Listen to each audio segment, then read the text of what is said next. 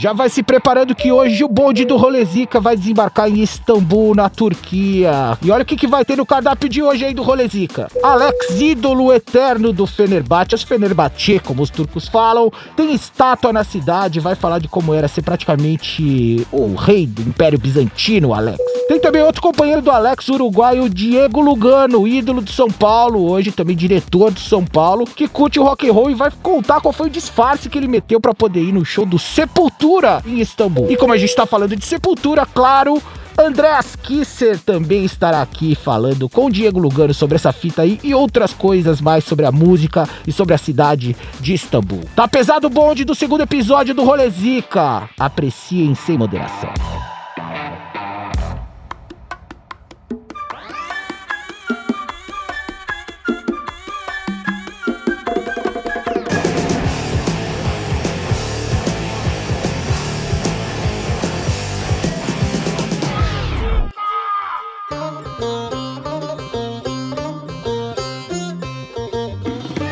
Salve Brasil! Começa agora o episódio 2 do Rolezico, seu rolezão da massa, que você já tá começando a se acostumar aqui, gravando na parceira Pod 360, Pod 360, aqui na, no Bexiga, direto do Bexiga, o bairro da, da Quiropita, o bairro italiano, o bairro Mamma Mia aqui de São Paulo, também, porque Quase todos os bairros de São Paulo são mamamia, não é, Ivan Moré? É isso. Esse você não é nasceu é... aqui, mas você mora aqui, Ivan Moré. Um dos, um, um, dos maiores, um dos maiores privilégios que eu tenho a vir gravar podcast aqui é depois pegar a galera da Pod e fazer os caras pagar almoço. Aonde? Aqui nessas comidas maravilhosas. Na cantina? Na cantina, no, no Porpetone do Roberto. eu vou, eu vou fazer Roberto. o Lobão pagar um, um rango pra mim hoje, tá me devendo. muito bem. Ivan Moré aqui com a gente hoje pra falar de Istambul. Ivan, eu agradeço a sua presença, muito obrigado por topar, eu sei que você já é da casa, já gravou muitos podcasts nessa salinha aqui, é, né? É, pô, é um prazer enorme estar com você, que já foi entrevistado no Qual é Moré também então, aqui pô, fizemos. Vamos, to vamos tocar pra frente, cara. Tem muito assunto legal pra gente conversar e principalmente com os, o nível de convidados que vocês propõem a trazer aqui hoje. Já tá acostumando com um nível muito alto aqui no Rolezica. Você vai lá e segue a gente no Instagram, Rolezica Underline Podcast. Lá também tem as fotinhas nos destaques, as fotinhas nossas desses rolês para vocês também visualizarem o que a gente estiver falando aqui. Muito bem, lá já tem o de Hamburgo e daqui a pouco vai constar também o de Istambul, que é uma cidade maravilhosa e muito antiga, tem mais de dois mil anos. Istambul, uma das primeiras metrópoles do mundo, né, Ivan Moré? De 667 antes de Cristo, era Bizâncio, Constantinopla. E só virou Istambul de verdade, uma coisa que eu não sabia, em 1930. Todo mundo, né? Já chamavam de Istambul, mas oficialmente só em 1930 foi capital do Império Bizantino, Império Otomano, mas não é a capital da Turquia, como muita gente pensa. A capital da Turquia é Ankara. Ankara. Né? Ankara. Né? Que é a segunda maior cidade. Sabe o que é interessante o que você está falando, Bolívia? É, eu assisti recentemente é, uma série no Netflix com seis episódios que é Ascensão do, do Império Otomano. Otomano. É maravilhosa a série para quem quiser entender um pouco mais de cultura, né? Cultura não só é cultura da, da humanidade. História, né? História, entender história e cultura da nossa humanidade, como a humanidade passou por um centro de decisão de poder, que é esse lugar que nós estamos falando, que separa os dois continentes, né, a Europa e a Ásia. Então é fundamental, é, e, é, e é uma maneira de você aprender com entretenimento. É bem bacana. É demais, uma dica aí já começa. A gente vai ter dicas culturais sempre sobre a cidade em questão aqui no nosso Rolezica, mas o Ivan já deu a primeira dele, e é exatamente isso, o Estreito de Bósforo, que separa a Ásia separa o lado oriental da cidade de Istambul com o lado ocidental, mas ele separa muito mais do que isso, que é como você falou, os dois continentes. Então é um ponto estratégico, comercial e de vários outros pontos de vista muito importante da, da humanidade, né? Dos maiores do mundo, né? Então o Estreito de Bósforo é mesmo a alma dessa cidade, né, Ivan? Porque é uma cidade de contraste. Se você está do lado oriental que se chama Sultan Ahmed, é, é um visual diferente, onde estão as grandes mesquitas, é onde está o Gran Bazar, é onde está a parte mais árabe mesmo, aqui, a parte mais oriental, e você atravessa a Galata Bridge, que é a ponte de Galata, você chega em Taksim, que é uma cidade da Europa, quase como outra qualquer, lógico que tem os seus toques de, de, de arquitetura e de tudo árabe, mas é uma cidade com as baladas, restaurantes, né? Sim. É muito diferente, você atravessa a ponte, é um mundo completamente diferente, é engraçado isso, na mesma cidade. É, e o problema é você atravessar essa ponte, né? E o problema é você andar em Istambul, porque eu não sei se a percepção que você teve foi essa, mas lá eu enfrentei talvez o trânsito mais complicado do mundo. É uma É cidade. você ficar três horas no trânsito parado, em lugares maravilhosos. Você está passando por lugares interessantes em que você, re- você respira o passado, você respira cultura, você respira história, mas ao mesmo tempo você tem que ter uma paciência muito grande, porque o turco ele é muito bagunçado no trânsito. E as vias são muito antigas e, eles- e é impossível você, por se tratar de um, de um lugar que fica ali no Estreito de Bósforo, né, você não consegue ter muita ampliação das vias. E o trânsito é horrível. É, eu fiquei em Sultanahmet, que é esse, que é esse bairro oriental, e eu já fiquei próximo ao, ao, ao, ao Bósforo. Eu também fiquei lá. Então eu fiz tudo a pé, porque dava pra eu ir pras mesquitas, pra parte aqui oriental a pé, e, e tava perto da ponte também. Sim. E na ponte é engraçado porque você vê uma coisa assim, em 2020 a ponte é coalhada de gente pescando, Ivan. Que loucura, né, cara? É muito louco ter uma galera com a varinha, todos os dias, o dia inteiro, a galera pescando na principal ponte da cidade, um monte de gente passando, um monte de turistas e os caras lá pescando. E, e se você vai a pé ali embaixo, tem aqueles barquinhos que também são restaurantes que ficam lá, esses restaurantes flutuantes, né?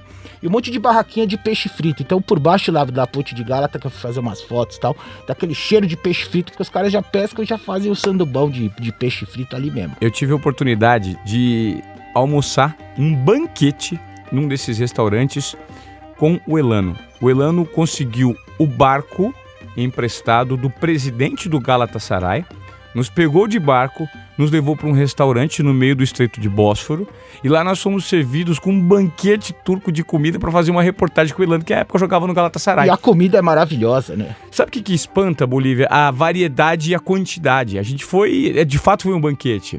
Fomos muito bem recebidos e o turco tem uma mão muito boa para culinária, né? Tem um- a culinária turca é algo muito desenvolvido, algo No milenar. avião da Turkish, a comida do avião já é me- muito melhor do que a média de comida de Sim. avião. E além de muito trânsito, também tem muitos gatos na cidade, né, Ivan Moura? Você reparou a quantidade de gato que tem em Istambul? Tem inclusive um, um documentário que chama Kedi, que é gato em turco, que fala exatamente sobre essa característica da cidade. Gato pra todo lado. Lá eu me senti só mais um, Ivan. É, eu pensei que você estava mais para cachorrão. Eu, tô, eu, tô, eu sou gato, só que meio o Garfield, gordo e preguiçoso. Entendi. Entendeu? É, e outra coisa da cidade que é muito marcante é que as rezas, né? da- do, do, Todos os do horários, né? muçulmano tem um horário Quando que. começa a tocar ali aquele, aquele sino lá, eles começam com aqueles alto-falantes na cidade. Exato. É.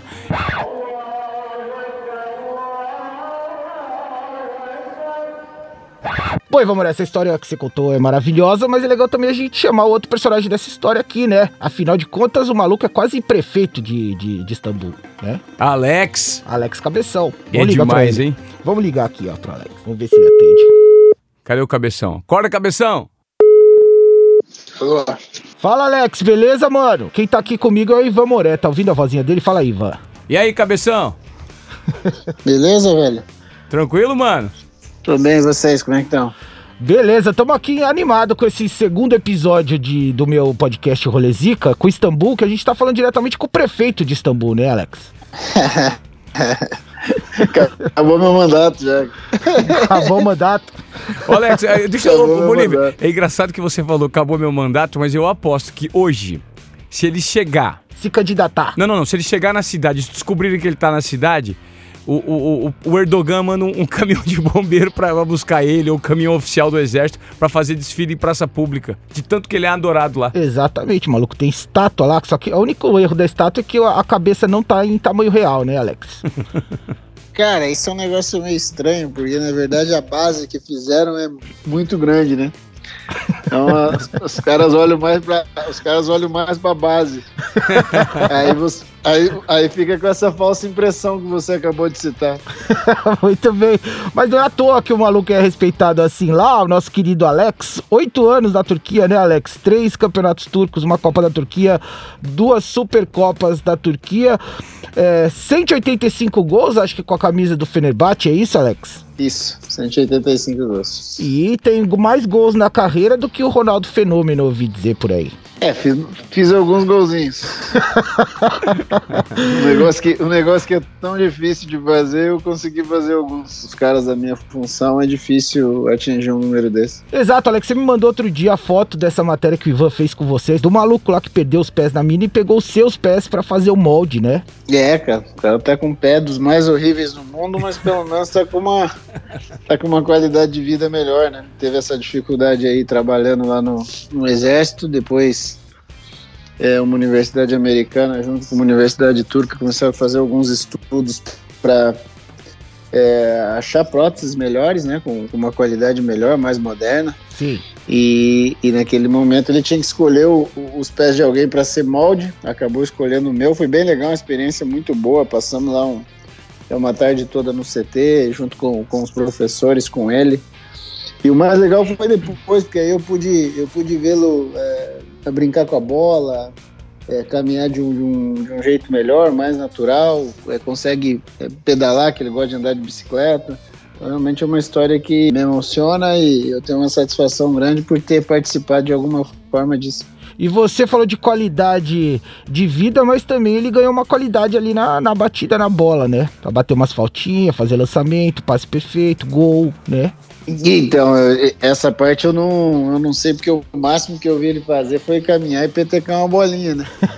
ô, ô, Alex, sabe o que eu acho muito interessante nessa história?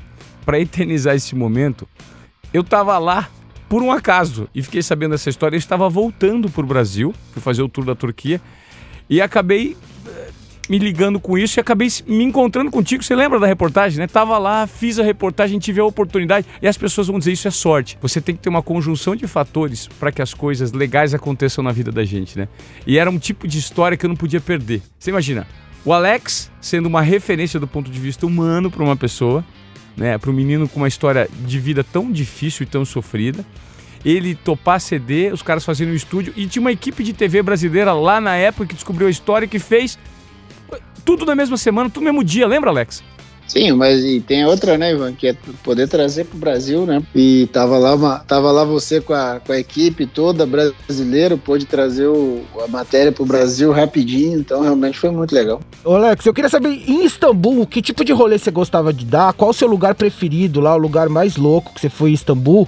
E se você, assim como o Neymar uma vez me confessou que ele saía em Barcelona com um disfarce quase de cinema, se você podia sair na cidade de vez em quando assim, ou era loucura total, você usava um disfarce também, como é que é? Não, não, eu, meu rolê era casa treino, treino casa, de vez em quando no restaurante, depois do jogo é, depois do jogo tinha uma balada grande lá em Istambul que dependendo do momento que a gente tivesse é, juntava com a família, com os amigos e ia. Reina. Mas, é, mas era da Reina.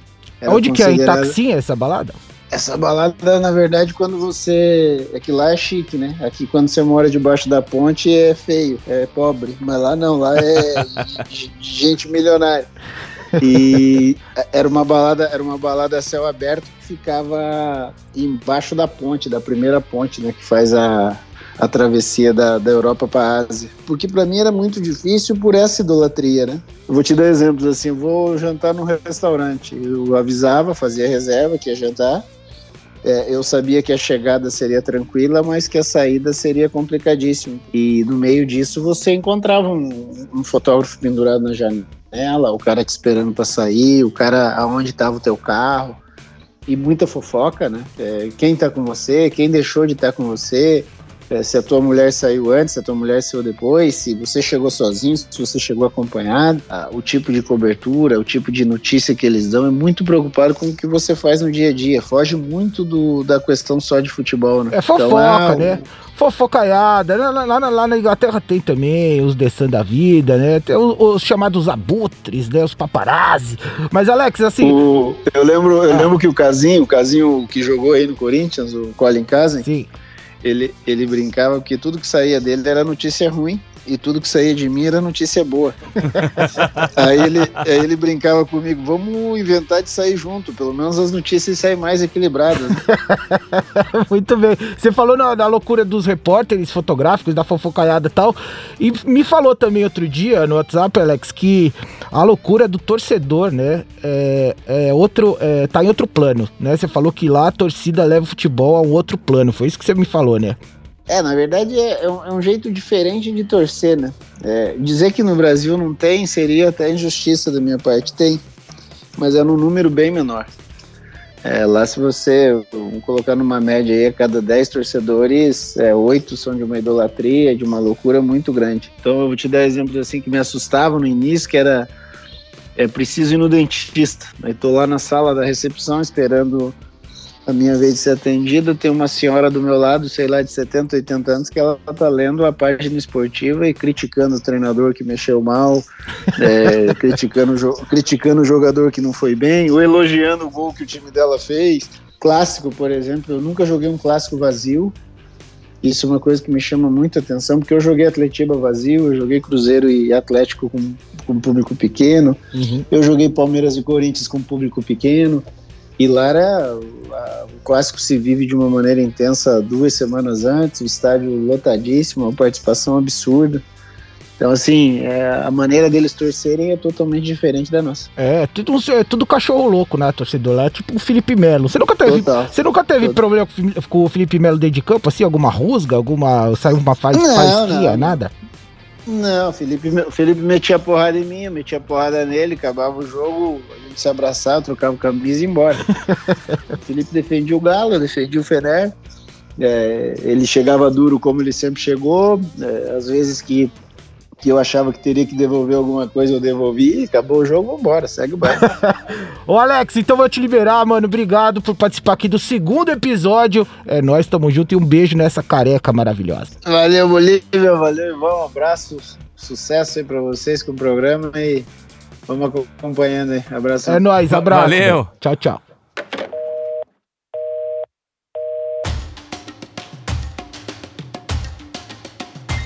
Já posso entrar numa história, já que você está falando disso, posso entrar numa história curiosa que aconteceu comigo lá? Claro. Eu sou um apaixonado por sauna. E a Turquia é conhecida pelos banhos turcos, ah, sim. que são centenários. E quando estive lá, eu estava louco para conhecer os banhos turcos. E eu fui logo atrás do mais tradicional, que fica em Kagoglu, do lado ali do, do Gran Bazar, perto da Blue Mosque. Eu fui, eu vou contar também a minha experiência. Conta você primeiro. Tá. Tive nesse banho no Sultanahmet, ali, né? Uhum. É, e fomos nesse banho turco, o banho do imperador. E eu me lembro até hoje que eu tinha algumas opções no cardápio, né? Que você podia escolher. E a, a, mai, a maior era o banho do imperador, que você pagava 50 euros. Era caro. Primeiro eu cheguei, paguei, ela falou assim: agora você vem para essa salinha aqui e troca de roupa. Pode ficar pelado. Só coloca uma toalha. Tira de sua roupa aqui e toma um pega um tamanco de madeira, um tamanco alto de madeira. Rapaz, meteu um tamanco de madeira em mim e falou assim: esse cara vai tomar conta de você. Vê um, um bigodudo Peludo? Peludo, de dois metros de altura. me dando uns enquadros, malandro. Esse cara me levou lá dentro e esse cara ficou como se fosse minha babá. O cara pegou na minha mão, começou a me esfregar inteirinho, me colocava de bruxo. Eu falei, rapaz, que perigo esse cara aqui sozinho comigo, bicho. O cara me colocou na pedra de mármore e me apertou. Você acredita que ele machucou meu joelho pra fazer uma massagem? Juro, cara. O cara. É porque é muita brutalidade. Não, os caras são você senta, você senta é. do lado do cara, o cara manda você ficar quieto, te dá banho de canequinha. e esse é o banho turco. Ou seja, você é tradicional. Sim. É um banho do século XVI, XVII, se não me engano. Que era o banho feito em nome ao imperador britânico que está presente lá. E esse banho significa para eles é, respeitar tradições e hierarquias ali pré-estabelecidas. Eu achei muito interessante. Quando você sai, você toma aquele suco de romã Maravilhoso uhum. aqueles romã que parece uma bola de vôlei. Sim. Você corta no meio, suco de romã com laranja é, espanhola. Talvez tenha sido é, um, uma das bebidas mais saborosas que eu tomei na minha vida, cara. E uma das experiências mais loucas e caras, porque você pagou 50, na minha época tava 80 euros esse banho turco. Caramba. E é engraçado que você chega no, numa sala, no guichê, um guichezinho na ele fala, fala o que você falou, vai lá, fica pelado, põe só uma toalhinha é. e o chinelo. Só que quando você passa é, com a toalhinha pro chinelo, você tem que passar na frente dessa recepção. Sim. Então tem um monte de gente ali, homem, mulher, velho, e você passa de toalhinha com a balangana rola na toalhinha. É isso. E assim as pessoas estão ali, você se sente meio estranho. Você foi no entrei- mesmo que o meu, eu no acho, então. mesmo, então. Aí eu entrei na, na sauna, na tal sauna, e você não tem informação de nada, de nada. Então você fica meio perdido, porque você entra numa sauna, aquele vapor, aquela coisa que você não enxerga nada direito, é uma sala centenária, Enorme. não sei quantos mil Uma anos puta deve bancada ter. de mármore, né? Tudo de mármore, um negócio de. Uma bancada de mármore redonda No no, meio. meio. que ficam tão os caras deitados lá fazendo sauna.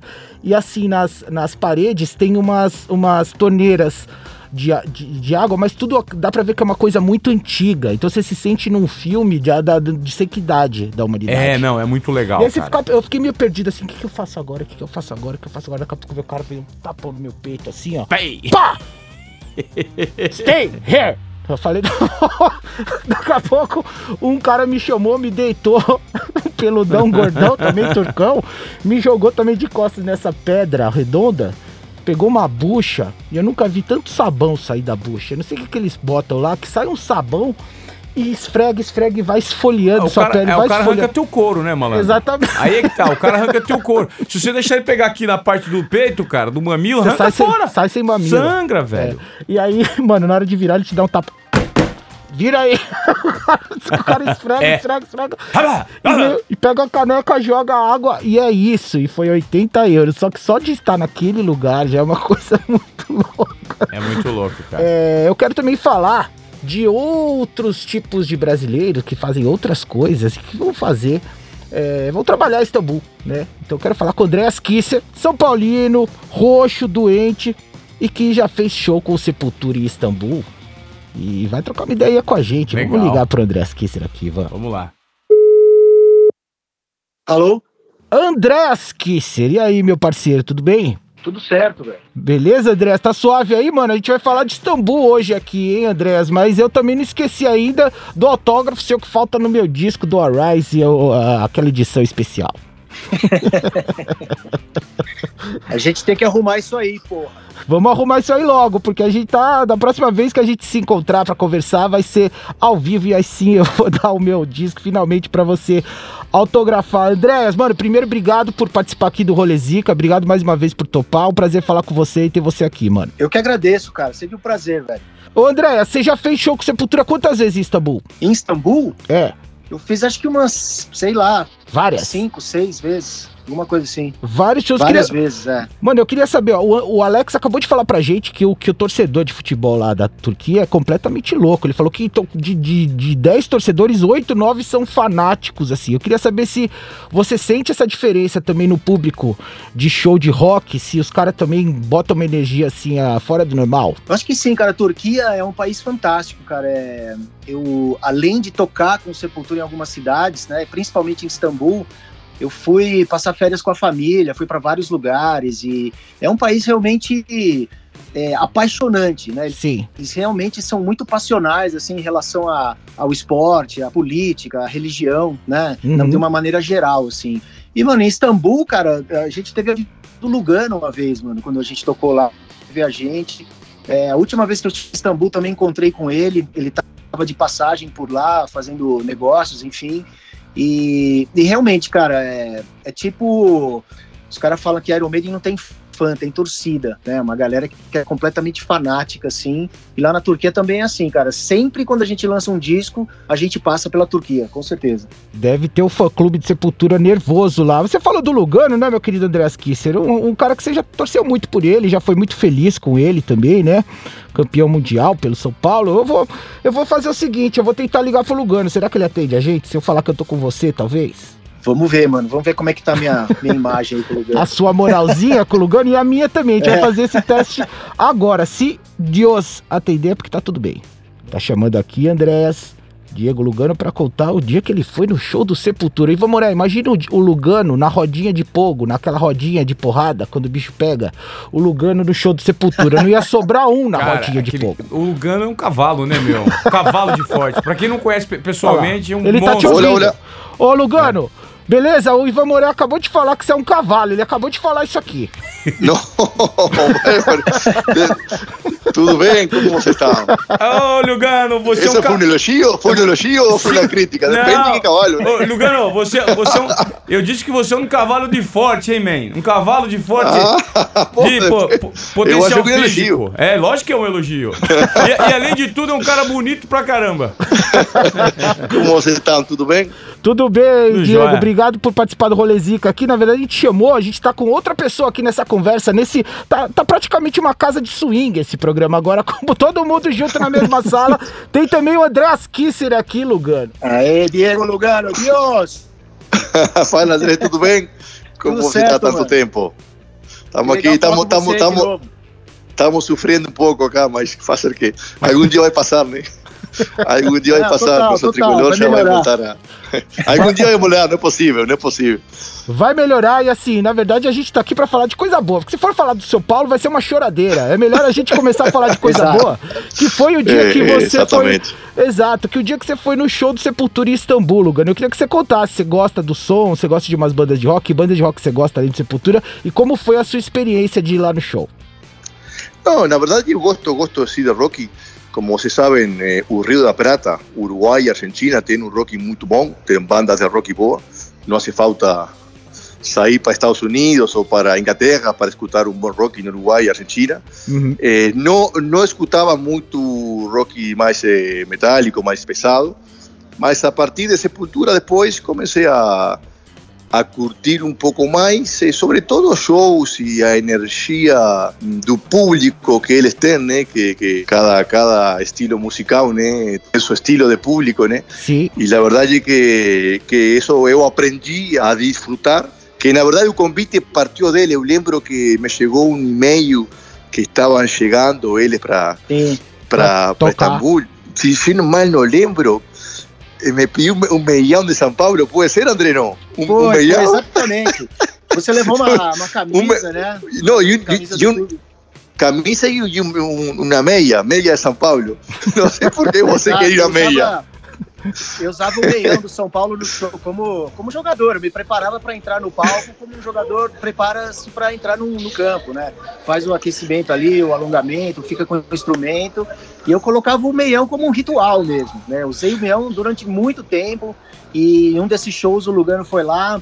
O André Delamanha, né, que era o nosso tour manager da época, grande São Paulino também, ele que entrou em contato com o Lugano e, e pô, a gente ele foi lá no show, cara, com tal. Noite fria pra caçamba. Acho que é uma a mais fria que eu em Istambul, assim. E era um show aberto, né? Sim, Eu acho que foi no clube do Besiktas. E Do lado do se Besiktas Você foi. teve problema de entrar lá, Lugano, você do outro clube.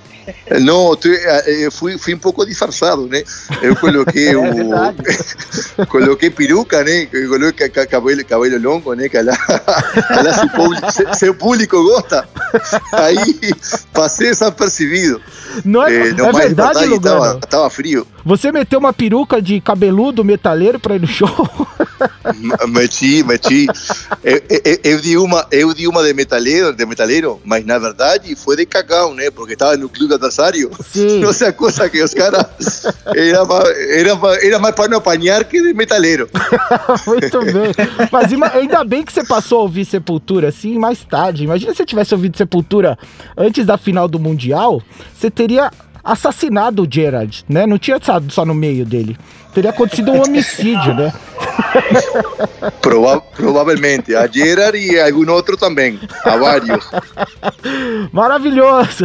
Liverpool também é uma cidade muito musical, né, meu? Só os Beatles saíram de lá. né? É, Exatamente. só eles. Não, e eu depois, depois disso, eu morei, joguei na Premier, no Albion, West Bromwich Albion, e mo- morei um ano em Birmingham.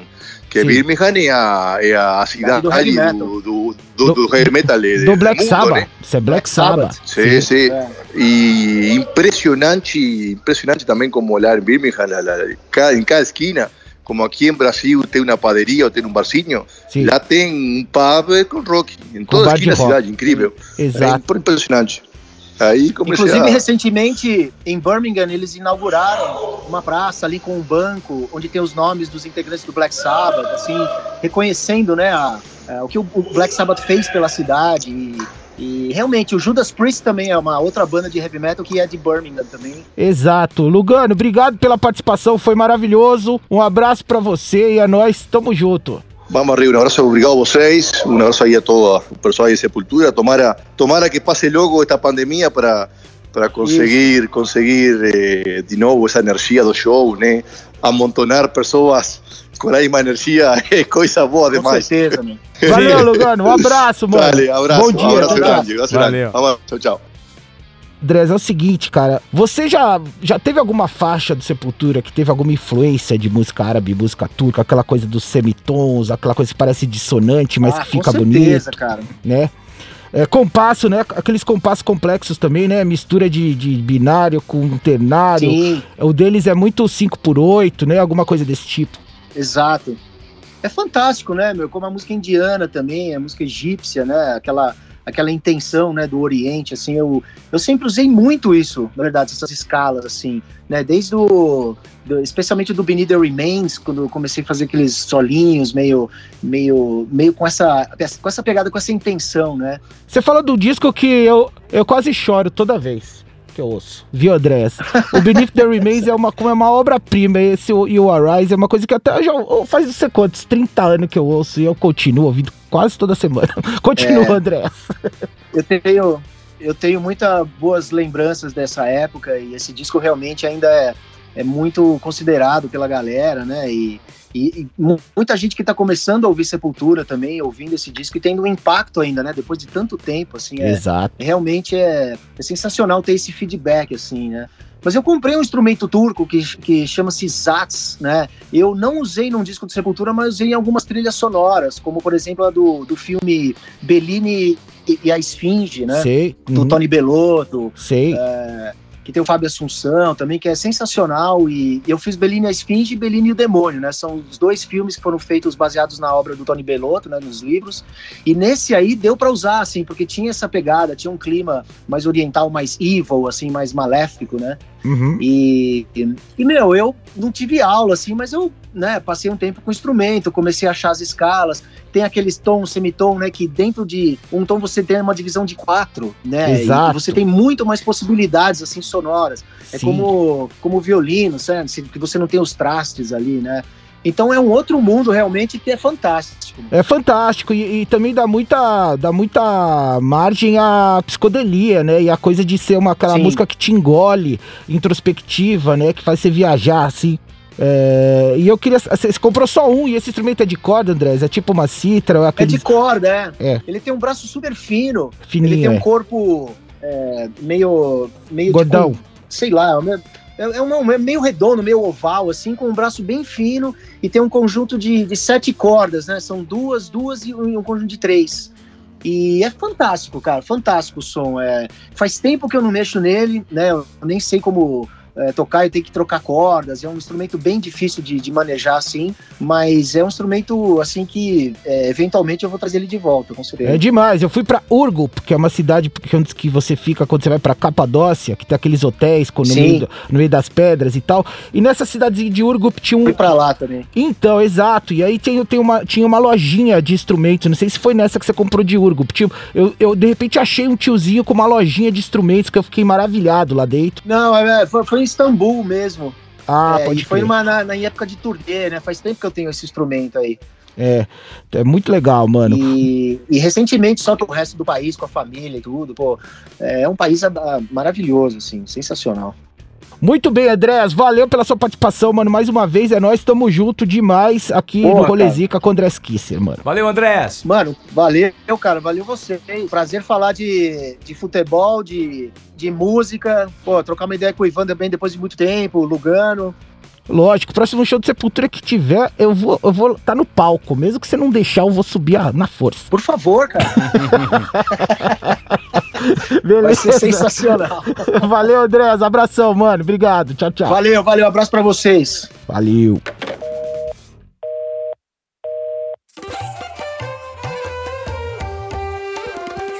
E você foi nas, nas mesquitas, tem a Sófia, né? Que é muito curioso, porque essa era, era uma basílica Sim. cristã.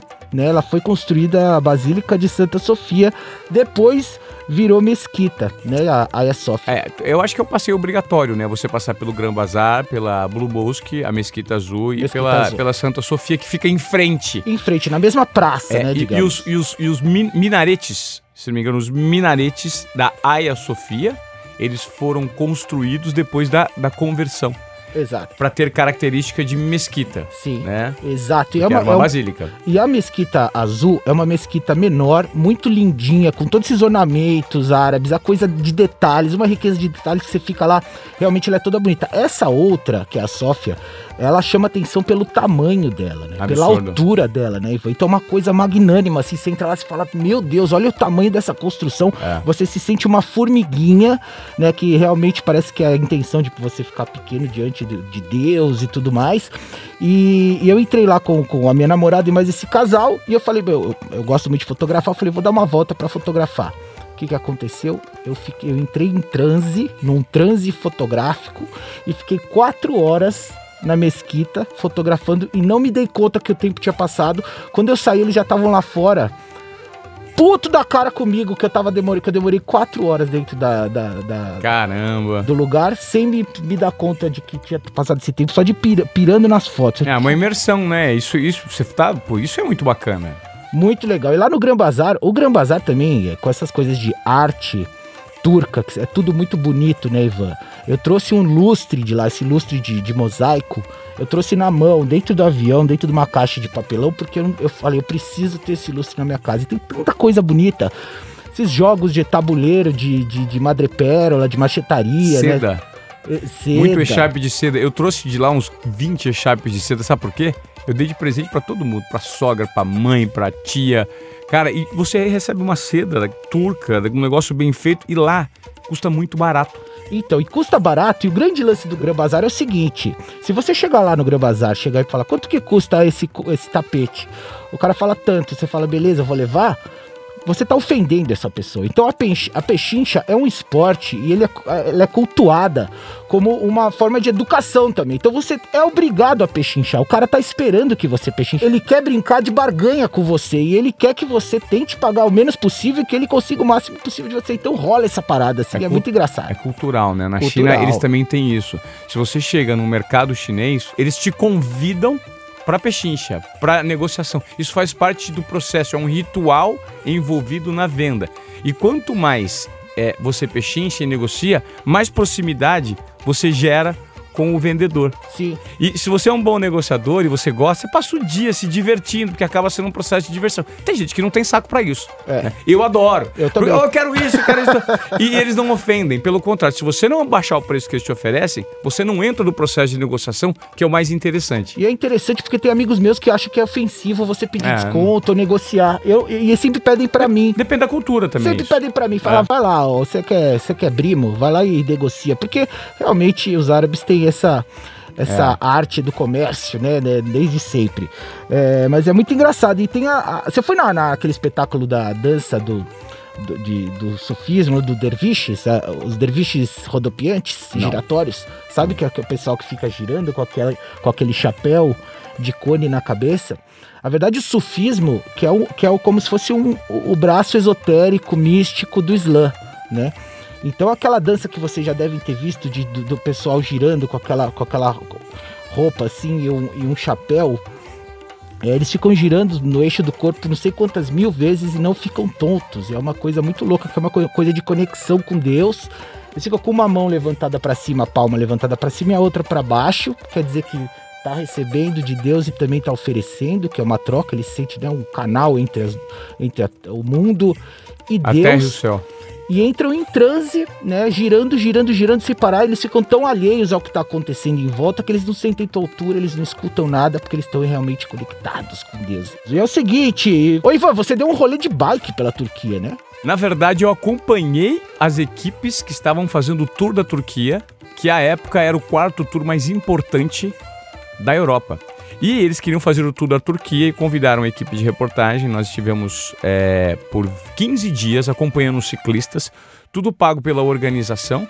Colocavam um transporte. A gente começou em Istambul e seguiu pelo litoral da Turquia mediterrâneo. A gente todos os dias ficava numa cidade diferente, acompanhando o tour. Que então a demais, gente teve hein? a oportunidade de conhecer Feti, Feniki, Anália, Antália.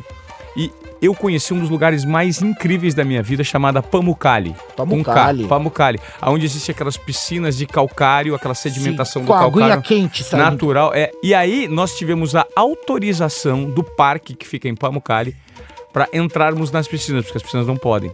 Mas enquanto equipe de reportagem, nós tivemos autorização para fazer todo o circuito ali a pé.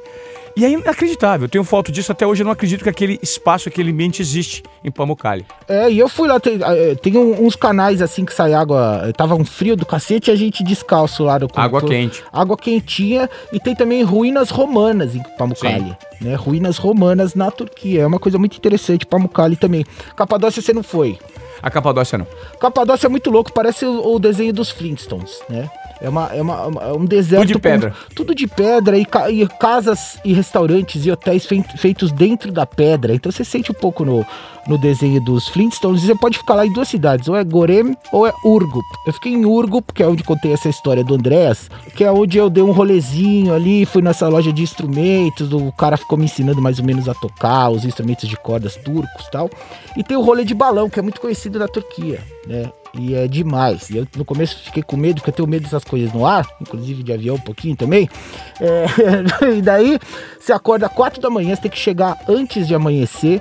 Os caras enchem os balões e saem vários balões ao mesmo tempo, assim. É uma imagem linda que eu nunca mais vou esquecer na vida. Você... E o cara tem total controle do balão, é muito louco. E ele fala, vou passar aqui perto, raspando nessa pontinha de pedra. Você fala, não faz isso, maluco, deixa quieto que tá bonito assim. O cara passa e só apertando o negócio pra mandar um foguinho, né? Quando manda o foguinho, acho que ele sobe, quando tira, ele desce.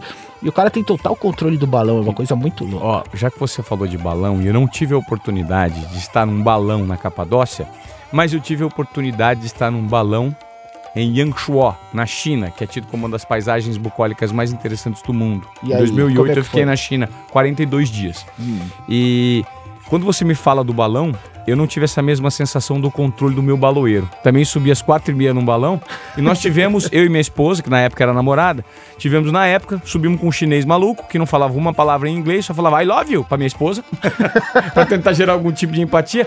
Eu só sei que nós subimos nesse balão, o cara não sabia como descer, pegamos um pé de vento, o balão ia bater na montanha e íamos morrer, os três. Pau, eu falei assim, maluco, o que você tá fazendo aqui? Sim. E ele, "I lo- I- I- I love you." Não conseguia falar, cara.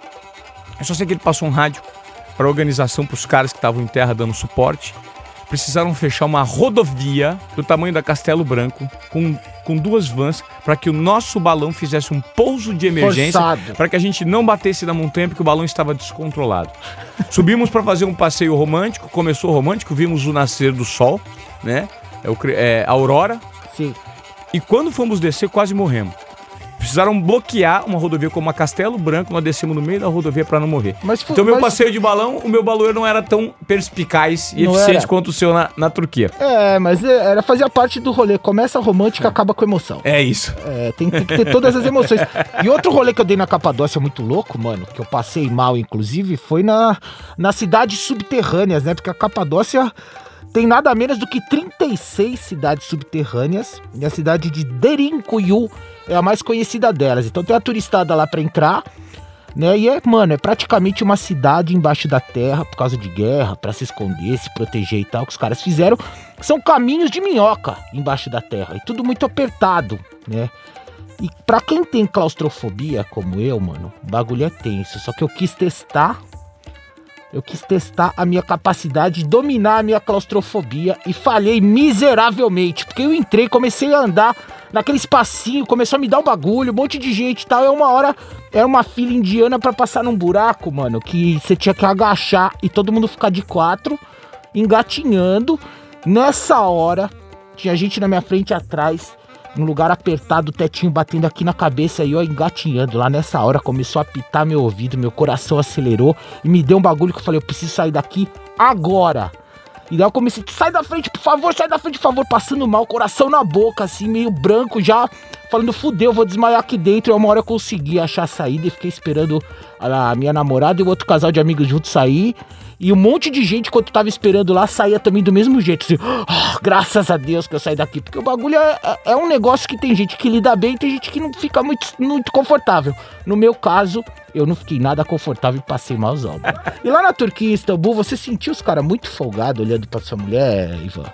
Porque eu tava com a minha namorada e meu amigo com a namorada dele e os caras não tão nem aí. Eu não fui com a entra mulher. num lugar, o cara fica secando a sua mina do, do, da- dos pés à cabeça na tua cara, velho. E é o tempo todo. E você tem que fazer um trabalho de Louco. abstrair. Porque você não pode entrar numas ali. Senão você é. Não tem como. Né? Ah, mas que é cultura, meu. Exato. Mas não é abstrair, você tem que você tá, você, você tá na cultura dos caras, é o que impera lá há Exato. séculos. Então não tem essa de isso aí acaba sendo Mas é, sou folgado no Réveillon, passaram, a- tacaram a mão na bunda da namorada do meu amigo no meio da multidão, que só tinha homem na rua, né, velho? Eu, eu, fui sem, eu fui sem namorado, eu fui a trabalho, né? Ah, a gente entendi. teve muita oportunidade de passear, porque foi uma- um, um ciclo de reportagem muito interessante. Uhum. Talvez tenha sido a cobertura mais legal da minha vida. Se você falar, o hein? que que você gostaria de repetir? Eu falei, voltar aqueles 15 dias pra Turquia. Melhor impossível, eu também quero muito um dia voltar a Istambul, que eu posso dizer com toda segurança que foi a cidade mais incrível que eu fui, mais diferente e que tem um- um- uma atmosfera muito legal e eu sou louco pra voltar a Istambul. E vamos orar, dicas culturais, livros, séries, filmes, você tem alguma que você lembra que, que Tenho. de Istambul? Me veio agora. Eu, eu vou pedir para que todo mundo, se puder assistir a esse filme é, da década de 70, chama Expresso da Meia-Noite, você já viu?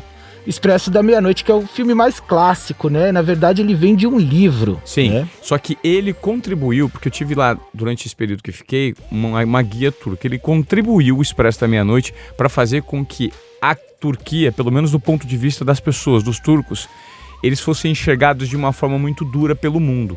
Porque o Expresso da Meia-Noite trata de um tema que passou a ser recorrente, E é uma que história era real que é uma história real, que de um era americano. de um né? americano. A dureza das prisões turcas com os prisioneiros. E o nível de injustiça que era praticado dentro desses paredões que as pessoas ficavam presas no, no século 70. Foi um fato real de um americano que foi para lá e foi pego com uma pequena quantidade haxixe, de, de de haxixe, droga, é, é. que na época lá era, e ele conseguiu escapar. Então é, é muito interessante, vale a pena, é antigo, mas é um filme muito impactante. É impactante, ganhou inclusive um Oscar. O livro é mais até recomendável do que o filme, apesar de ter ganho o Oscar, também porque é, é meio controversa essa história. Porque dizem que o americano aumentou, que, que, que isso prejudicou a imagem da Turquia, que, não é, que não é bem assim. O, o autor do, do livro também achou que, que, que o filme não foi é, tão fiel ao livro, é, que o cara usou essa história na vida inteira para ganhar dinheiro. Então tem várias polêmicas em torno desse filme e desse livro, mas são obras realmente que ficam para a história. Se fala Istambul, a primeira que vem à cabeça realmente é o Expresso da Meia-Noite. Mas Istambul também é uma cidade que tem muitos é, muitos ritmos, né? Hoje em dia, tipo, hip hop, rock, tem muitas bandas de rock, hip hop, uma cena de música eletrônica também muito efervescente, né? Tem um, um documentário do Fatih Akin, que é um cara que a gente falou no episódio passado de Hamburgo, que é um alemão nascido em Hamburgo, mas filhos de turco.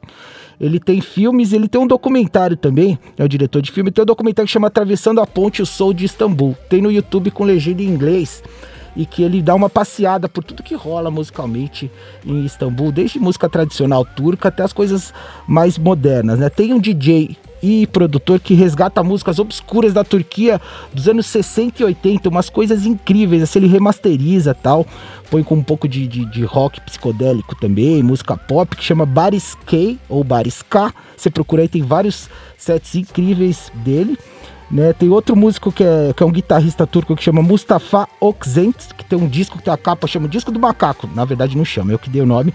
A capa tem um macaco que foi sampleado pelos Beastie Boys no Check Your Head, né? É um disco instrumental com muito groove também e o Merkan Dede, Merkan Dede. Também é o DJ compositor, produtor e e faz um instrumental de música turca tradicional misturado com elementos modernos também eletrônicos, né? Se eu for indicar um disco, eu, eu indicaria o disco Breathe para vocês ouvirem aí. E é isso, o Rolezica de hoje fica por aqui, maravilhosa nossa viagem ali a Istambul com Ivan Moré, Lugano, Andreas Kisser e o nosso querido Alex. Ivan, agradeço sua presença aqui demais, mano. Obrigado, Bolívia. Olha, eu só peço como última, última dica, eu peço para as pessoas que forem a Istambul, não deixem de tomar um suco de romã com laranja espanhola. é a bebida mais maravilhosa do mundo. E o romã, você só encontra lá, esse tipo de romã. É um então, romazão, né? É um romazão. Exatamente, isso tem nas ruas, entre várias barraquinhas, inclusive tem nas fotos, tudo isso que a gente tá falando, pamucalho, as fotos do balão que eu tirei, a foto da barraquinha de romã com laranja, tem tudo aí nos destaques do nosso Instagram, você vai lá e adiciona para você ver, Rolezica Underline Podcast. Até sexta que vem com mais um Rolezica. Esse já foi, Brasil. Tchau.